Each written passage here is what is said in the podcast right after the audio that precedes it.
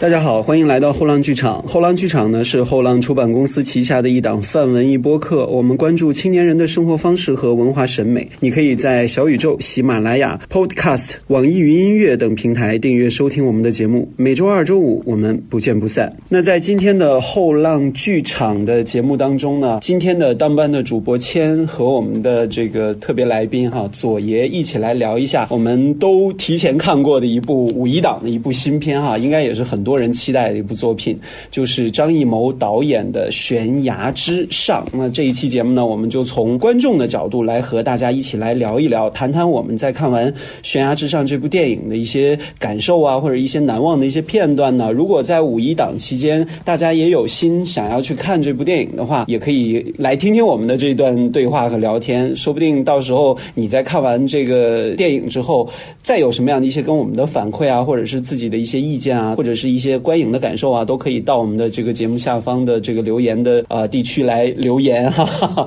首先，我们掌声有请特别来宾哈，左爷。哎，谢谢大家，谢谢大家。Hello，大家好，我是左爷。对，呃，这个其实五一档，我相信每一个这个无论是五一档了，每一个档期，其实大家都会有自己特别关注的一个电影。那我相信在之前我们看到五一档这个片子的时候，哈，因为有一些可能是临时撤档了，有一些呢又突然之间提档了，这些事情我觉得有点像对于。喜欢看电影的这个观众来说，有点像坐过山车一样的感觉哈。呃，我很想问第一个问题，啊、问我们的左爷，就是，呃，你在看到五一档的这个片单的时候，嗯你的期待都会有哪几部呢？嗯，五一档其实又是一个扎堆儿的一个档期，就是跟春节档差不多。所有档期都是这样的。对，特别是今年五天调调休来的五天，然后我可能看了一眼片单啊。我觉得一个是我的爱豆吴镇宇的那一部，王晶导演的那个《追虎擒龙》，可能会去支持一下。对，因为爱豆的影响力是吗？对，然后呢，可能悬崖之上看过了，看的点映，其次可能就是秘密访客会比较吸引我。嗯，我在看完这个片单之后呢，有几部片也是让我就是好奇想要去看的。呃，悬崖之上我准备要二刷的，这个是必须的。然后呢，这个秘密访客是我期待很久的一部电影，因为它从拍摄的时候我就开始，啊、从。演员阵容这方面就特别的期待，再加上陈正道导演之前所推出的一系列的这种，呃，烧脑题材的这种悬疑电影都做的特别的有味儿，所以呢，这个《秘密访客》也是我特别期待和关注的一部。还有一部呢，我觉得，呃，对于熟悉我的朋友可能也会有点意外啊，你竟然会想看或者期待这部电影吗啊？，哪个？你的婚礼是吗？哦，许光汉的那个。对，许光汉和张若楠的那部电影，哦因为这个时候他还呃以这种我可能在我们既定印象当中没有什么特别亮点的这种爱情片，我倒很想看现在他的这个表现手法这种形式会跟之前我们所看到爱情片会不会有不同？而且呢，这个许光汉作为呃台湾地区很红的一个偶像来说，呃，想见你已经给他这个带来了很高的这个知名度，还有阳光普照这些很优秀的电影。所以在这种呃纯爱系的这个电影当中，又是是一个内地的这个电影人创作的这个作作品当中，我很想看看他的表现是怎么样。好像据说这部片子是不是翻拍的呀？呃，这个我倒是没有留意到电影更多的一些细节，哦就像对于张艺谋导演的《悬崖之上》，呃，我在一开始了解到这部电影的时候，哎，我就想，哎，这是不是一部新片？但是我看完之后，我才恍然觉得，哎，好像应该不是。之前的有一部剧集版的《悬崖》是属于同一个故事，纠正一下啊，它不是同一个故事。呃，就是来自于同一个作家的手笔。对，编剧是同一个，叫全永先。嗯是的，他本身就是个东北人嘛。对对对。然后《悬崖》那部电视剧集是张嘉译和宋佳宋佳对对一起来主演的，而且在当时也是评价特别的高。嗯那我们对于五一档的期待呢，其实左爷和我都已经谈了自己的一些感受了。那我们共同的一点就是，大家都抢先去提前看了《悬崖之之上》的点映，我呢是在他最早一。天的这个点映跑去了天津去看的，呃，左爷是选择了哪一场？我是看到谦儿哥去那个天津看完点映，突然发现二十四号北京也有一场，然后立马就买了票。对，因为那个当时我们我和很多的一些这个影迷朋友聊过这一点哈，他这一次做的这个点映其实那个手法还挺特别的，因为之前的时候可能我们都会知道可能会在北上广深啊或者这些一线城市来做，但是这一次呢偏偏就没有北京、广州啊这些对这个我们印象印象当中会做点映的这些城市，呃，可能很多的一些其他地方的朋友就是特别。就是那种感觉，就觉得有点不爽。哎，为什么没有呢？特别想看，但是从我这个角度，我觉得那个片方这种饥饿营销做的还挺有趣的，因为他先把二三线的这些城市，或者是呃其他的一些一线城市的这些影迷，先把这个口碑稳固起来，然后更加吊起。超一线城市的这些观众们的这个期待度，哦，是这样。我的感觉是这样，因为所以呢，这个就近呢，我就选择了天津。那天我也是一拍脑子，我突然觉得，哎，今天周末哈，然后没有什么事儿，一看啊，那个天津的那个影城的票十九块九，我从北京去天津的绿皮火车才二十块钱，然后呢，我又选择了一个那个离天津站特别近的一个电影院。整个这个成本的这个过程当中，可能时间在这个上面会是比较大的，但是我觉得这个在车上的一两个小时啊，我觉得还挺好的，可以看看书，还挺享受的。提前微博，提前进入到这部电影的氛围中。呃，我们刚才已经谈了自己对于这个电影的一些这个大概的一个期待。呃，我很想问一下左爷，你对于当时知道张艺谋导演要拍这样的一部。他之前应该从来没有触及到的一种谍战风格的这个电影，你当时听到这个消息会有怎么样的一种感觉呢？我其实我觉得这部片儿它开始的时候宣传根本就几乎没有，就是我是从电影院的贴片里边看到的。哦哦，嗯，然后可能我不是一个谍战迷，所以我我对这类的就是不感冒片子还停留在以前的什么黑白片的时代、老电影的时代。对，就是。嗯，因为当时在宣传的时候，他其实早就放贴片了，但是好像当时有一秒钟，对，一秒钟的宣传期，然后就被盖过去了。嗯，然后当时并没有任何期待，嗯，就觉得老谋子的那个呃出片率还蛮高的，对，但是也有点担心这部片子会不会呃水准就。不太好，嗯，对，嗯，因为当时我知道这部电影的时候，应该也是在一秒钟差不多这个结束拍摄的时候，我就呃听到很多的一些消息说张艺谋导演。出品了两部作品，一个是谍战风格的这个《悬崖之上》，另一部呢就是有一些这个现实题材的一个影片，叫做《坚如磐石》。嗯，所以呢，这两部电影啊，包括《一秒钟》，其实这三部电影我都特别好奇，因为张艺谋导演之前我们所了解他那个创作的风格，可能属于那种视觉的那种这个奇观的那种展现，会是比较呃吸引大家的一个点。他很多的一些故事可能都是偏于比较传统的那一种的，呃。这一部这这几部电影啊，包括一秒钟，包括呃悬崖之上，包括还没有上映的坚如磐石，其实都和他之前的风格可能小小的有些不同。呃，一秒钟可能对标的是像这个呃山楂树之恋的这种，而悬崖之上我们能够想到的张艺谋导演之前的作品，我突然之间一下想不到有一个特别很直观的对标的一个一个作品。就算是一个全新的张艺谋。对，嗯，这个时候其实那些这个考据癖的这些听众可以去查一下哈。对。如果你你认为我们这个说错，就立刻来反驳我们在评论区哈。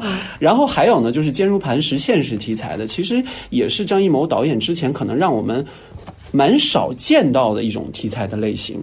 但是呢，悬崖之上吸引我的有一点啊，因为一九年的时候这部电影在。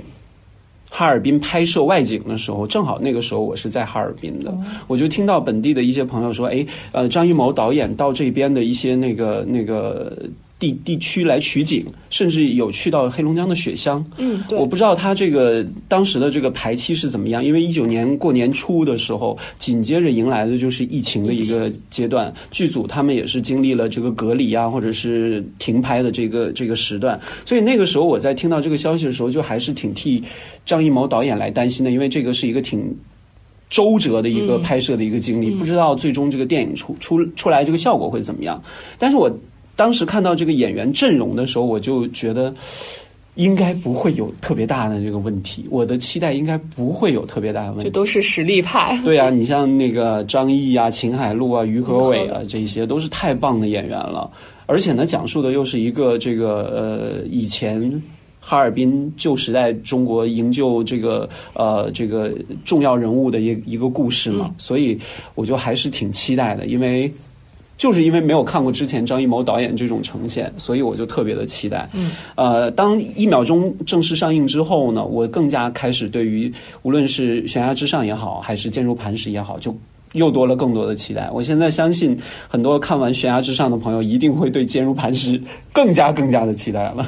对，因为老谋子已经七十岁了，还在就是不断的去创新自己，就还挺难得。对，我觉得对于普通的影迷来说，张艺谋导演近几年的这个作品的风格，真的是每一部都会有。让人觉得很新鲜的这种感觉出现，即便之前的影可能也会有很多的一些朋友会有相反的意见。我非常喜欢那部片子，我也非常喜欢这部电影。我是觉得，我是觉得他一直都没有让我觉得特别的失望。当然，长城那部我没有看过。呃，我是觉得可能我也不会去看，但是他后面的这些作品，真的每一部我都是在我的印象当中是对得起他。我们给他那个雅号“国师”的这个。嗯，长城我还去影院看了。喜欢吗？嗯。好，那我们再说回这个悬崖之上，因为我们都看过了。我想问一下左爷，你在看完这部电影的时候是什么感觉？我的第一感觉，我觉得我走出影院，就还没有走出影院吧，我就觉得。它里边就有一些暴力美学的场景，就是你看到了暴力美学、血腥。我这里可以剧透吗？我觉得大家应该都，我稍微浅显的说一下，就是大家也看到有一些花絮，就是张译的那个角色，嗯，呃，有一些就是受刑的片段，就非常的直接，嗯，然后。然后我觉得这个也不算是剧透了，因为有一些花絮啊，对预告片里会有了。嗯，然后包括一些直接的那种爆头场景都挺给我血腥的是吗？对。那如果要是这样的话，我觉得反而在我看完这个悬崖之上啊，对标这种血腥的话，我就觉得张艺谋导演之前的《金陵十三钗》的血腥度要比这个要高。嗯。我在回忆《金陵十三钗》里的镜头。对，我知道，因为那个当时我在影院里经历了这样的一个场景，因为我看那场《金陵十三钗》呢，人还比较多，有家长带小朋友去看。哦，当里面有一些这个真的很血腥的镜头出来，是影院是有孩子哭的声音的。而这一次《悬崖之上》，我再去看的时候，可能没有年龄太小的观众去，毕竟是点映，嗯，一般都是成成年人嘛，所以我是觉得这里面的一些可能在我的这个感觉上面会。稍微好一点点，但是它那个血腥程度也确实是比较这个重口味的。嗯，因为里面我们会看到一些场景非常的直接，像电刑啊或者之类的这些，包括张译的演绎也是特别的有疼痛感。但是我觉得真实的场景应该比这个更更加的惨烈，更残酷，是我们想象不到的。对，这也是觉得战争题材电影带给我们的一种反思嘛。呃。除了这个血腥的这个段落，还有其他的段落会让你特别回味的吗？一个是可能是刘浩存吧，嗯，就是很多朋友可能觉得刘浩存他没有演技，嗯，就对他的演技会有一些评论哈，嗯，但是我觉得人家一站那儿就特别灵，就是完全入戏。反正我在我的角度来看是这样的，就是他他就是一张人畜无害的脸，然后就戳那儿，然后就。就感感觉就是，无论是女生还是男生，我觉得都会怎么说呢？是一种享受，你不觉得吗？然后，当他这样一个纯净的气质往那儿一放，呃。和他后边有一些就是经过专业特工训练的这种动作也好呀，这种行为也好的时候，就会形成一个特别明显的反差，就让这个人物更加的立体了。我觉得，嗯嗯，呃，我在看完《悬崖之上》的时候呢，我。最后呃最后那个周深的那个片尾曲特别的好听。对，然后出来之后，我一直在回味这部电影带给我的感觉是怎么样。我那个时候我就说我一定要二刷这部电影，是太值得二刷的一部电影，因为我是觉得里面它本身是属于群像型的这种啊、演演绎的这种类型，很多的一些知名演员在里面所表现的这些东西都是呃特别细腻的。嗯，那虽然可能里面有一些段落，可能呃有一些英雄人物先先行的就是离开了，可能会有一些这样的一些戏份上面的这个这个这个不同的这种。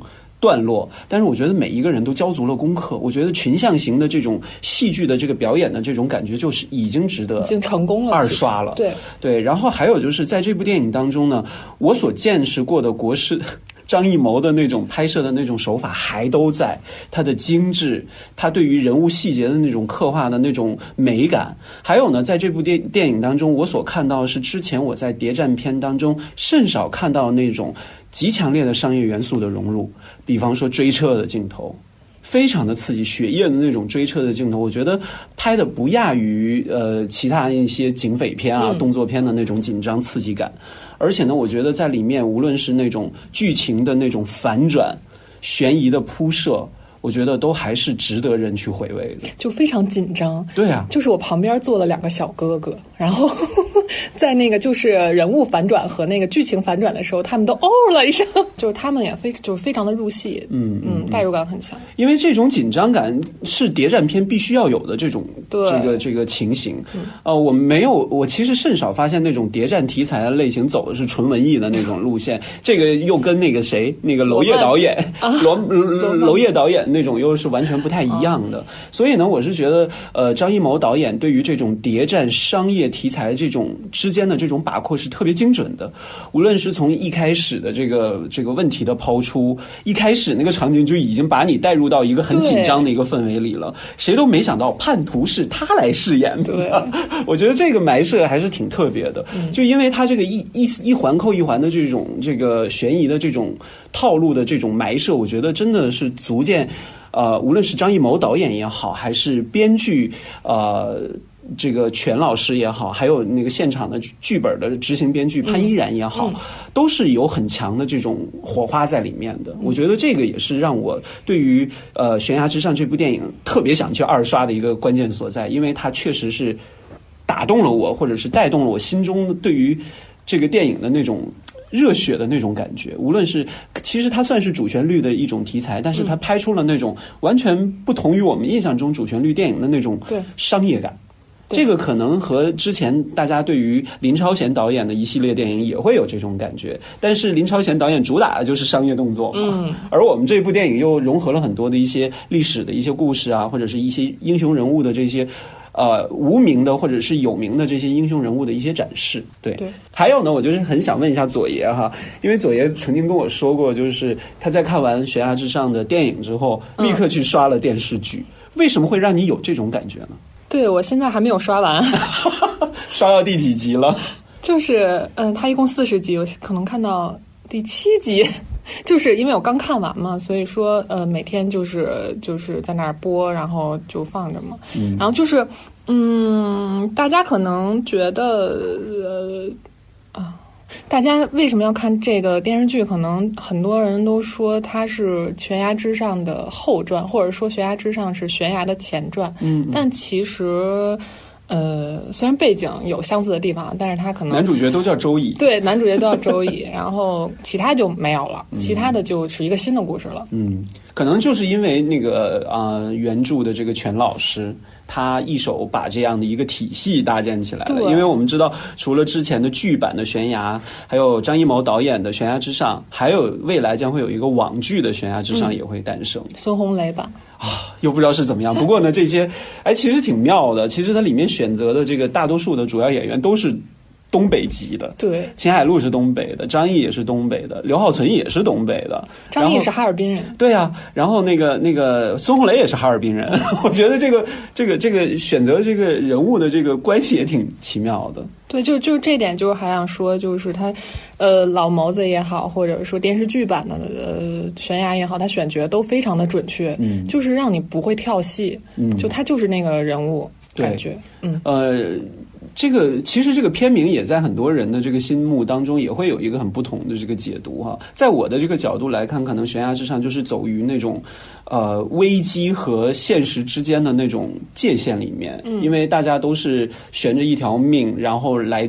投身革命嘛，投身到这个这个拯救于人民水火之中的这种这个特别无私的工作当中嘛，我觉得这个悬崖之上这种可能就把那种状态点出来。我不知道左爷是怎么看这个片名的呢？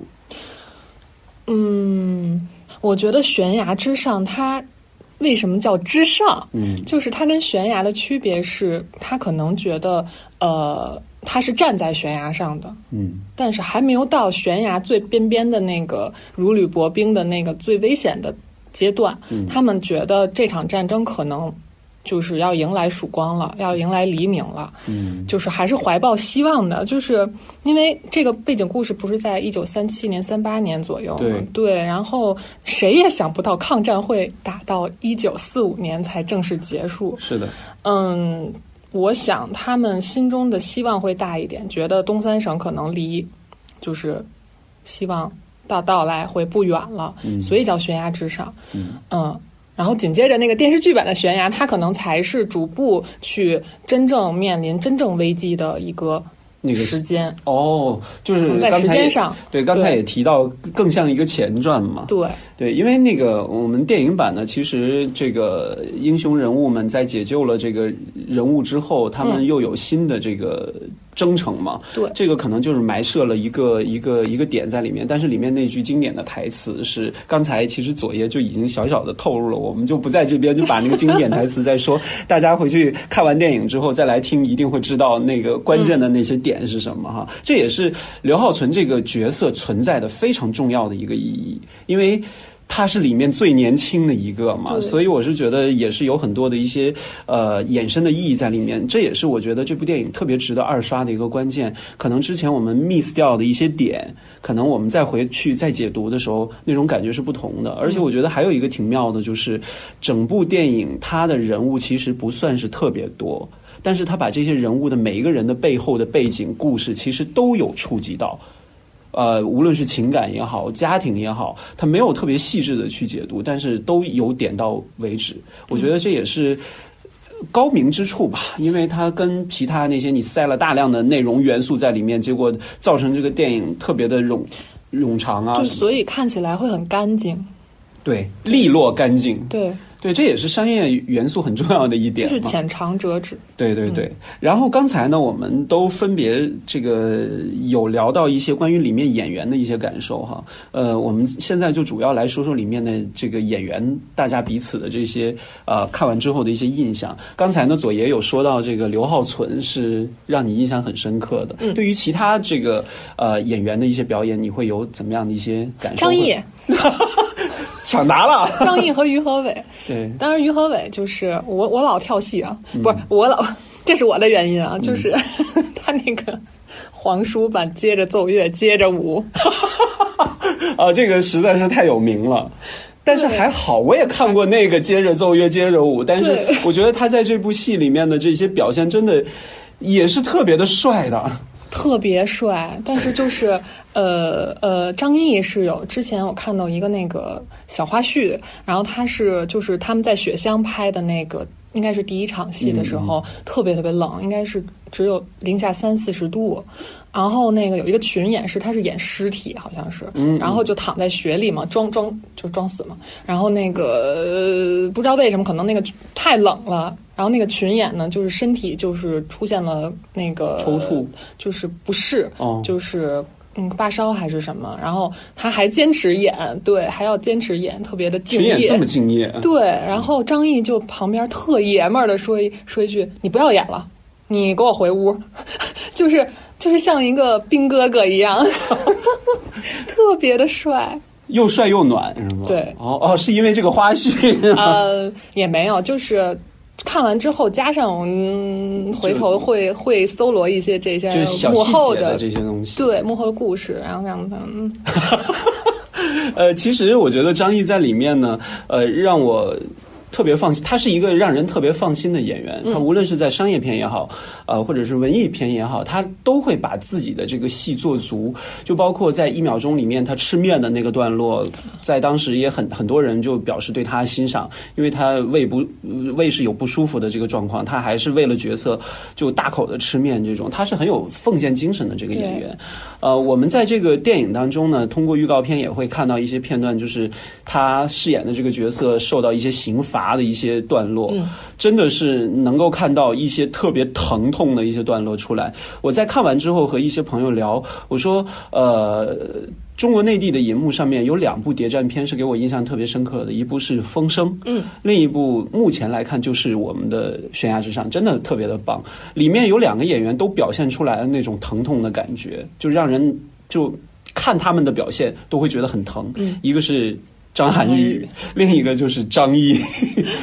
对，因为张涵予在那个《风声》里面，他那个行刑段落是针刺的那种嘛，而这一次张译经受的是更多，我们就不说是什么样的一些细节，它所带来的那种从皮肤上面直接反馈来的那种感觉是。我们有一种，我看完的时候有一种感觉，它是不是真的？啊，就太真实了。对，嗯有一些你能看看到有一些人的那个人的那个皮肤的那种生理的，一些反应，，对他对于身身体这个发肤的这种反应都特别的细腻。还有一个演员，他表演的这个疼痛感让我也特别的身临其境的感觉是 Naomi Watts，他在那个飓风，就是有一个灾难片叫《海啸飓风》的，他和伊万麦克格雷格演的那部电影，他有一块是那个腿部的肌肉破掉了，他的表现那种是真的让人感觉哇，他真的受伤了吧？这就是演员特别厉害的一点，这也是我特别佩服张译的一点，因为里面那些行星段落真的。太真实了，包括一些特别细细致的那些感觉。你刚才想到的是谁？呃，秦海璐，对，他在里面有一些这个也是嗯，很多的动作戏。他不是说是外伤，或者说身体上的折磨，他是心理上的。我觉得这个更痛苦，呃，更加的能让人濒临绝望。对他那种精神的焦灼会比较强烈一点。我觉得这也是这些优秀的这些那个演技派的演员特别让人佩服的一点。他可能站在那边，两个眼睛看着你，就已经有那种强烈的情绪出现了。而且在在里面，秦海璐的那个追车戏啊，嗯，也是特别的精彩的一一一个段落。我觉得当张艺谋导演在当时那种镜头的控制和那种镜头的设计，是真的把那种紧张激烈感就全然的带出来了。这也是让我印象很深刻的。里面的演员还有很多特别棒的，你看像倪大红，还有这个呃呃李乃文，嗯还有就是朱亚文客串出现的像沙溢。啊，可能很多人都不知道，诶，他演过这部电影吗？其实他演过。演过，对啊，还有雷佳音等等这些演员，他们都奉献的特别特别的棒。我是觉得这是一个整体大家创作出来的这种作品的那种精致的感觉。呃，最后一个问题哈，嗯想问一下左爷，你看完《悬崖之上》有哪些段落是真的让你特别难忘？就我现在想到的，可能是秦海璐的的那一场那段戏那段戏，嗯嗯 就是，哎呀，这那种焦灼的感觉是吧？就是大家去看了，肯定知道我说的是哪一段，就是他在洗手间的哦，那一明白。了，嗯，他在、嗯，对那个那个还有最后，还很细腻的那种表表对现，对，还有最后，对，嗯我觉得，我觉得这这部电影应该是至始至终的那种紧张激烈的感觉，是一直都都吸引着大家的。我相信大家看的过程当中也会有这种这种被悬悬在其中的那种。就因为就是除了悬疑之外，可能给我的感动是他作为一个呃女人的这个身份是吗？一个正常的女人，人对嗯一个普通人，她的内心和她身上所肩肩负的这种任务感，呃，带来的矛盾吧。嗯嗯，那我刚才其实一直在强调这部电影当中的那些紧张的那些追追车和动作的这个场景，呃，这是一个，还有一些巷巷战里面的追杀的那些场景的控制，包括镜头的一些表现，我觉得这些都是让我印象深刻的一点。然后还有就是演员整体的这些表现，嗯其实很多的一些细节我们真的不能说太多，但是我们可以跟大家一起来互动一下。如果你在看完《悬崖之上》之后，再来听我们节目的话，也可以说说你比较喜欢或者印象深刻的一些段落，因为那个我们的节目上线之后，到时候那个很多朋友看完之后可以来留言，看完留言之后，我觉得大家就知道啊。可以分享的内容是哪些了？欢迎多多来跟我们互动。对对对，呃，那我们今天的这一期的后浪剧场呢，就是千和左爷就跟大家一起来简单聊一下，从影迷的角度，从我一个非常热爱电影的一个角度，我们怎么来看《悬崖之上》这部电影的啊？欢迎大家和我们一起来互动，谢谢左爷。不客气。好，我们下次再有机会再聊。好的，嗯，谢谢大家，欢迎喜欢的朋友呢点赞转发，也欢迎在评论区留下你的宝贵的想法和建议。下期节目我们再见。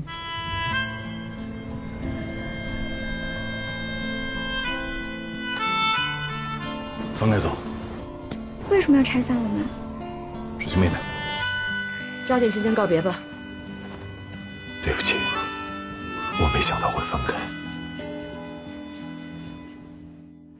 假如世界真的有尽头，活着的去找孩子。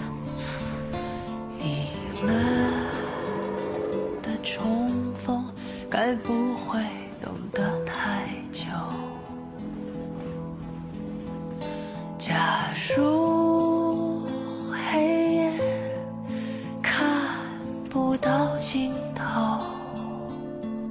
楚良哥他们怎么样了？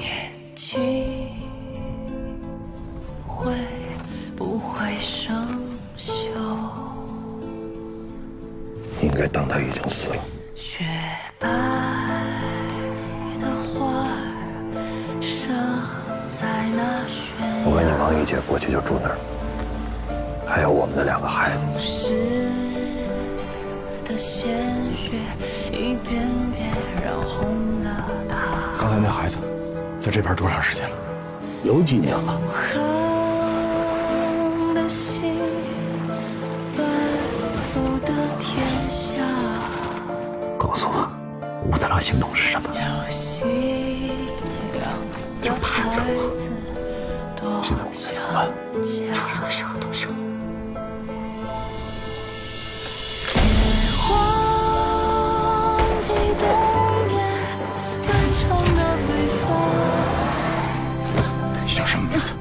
你肚子上是不是还带劲？心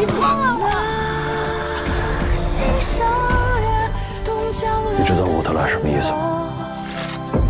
明明的意思。他在你离开的村庄，对，明明静静地守在墓碑旁，天亮了就好了。想象明天的人们会不会幸福的天亮了？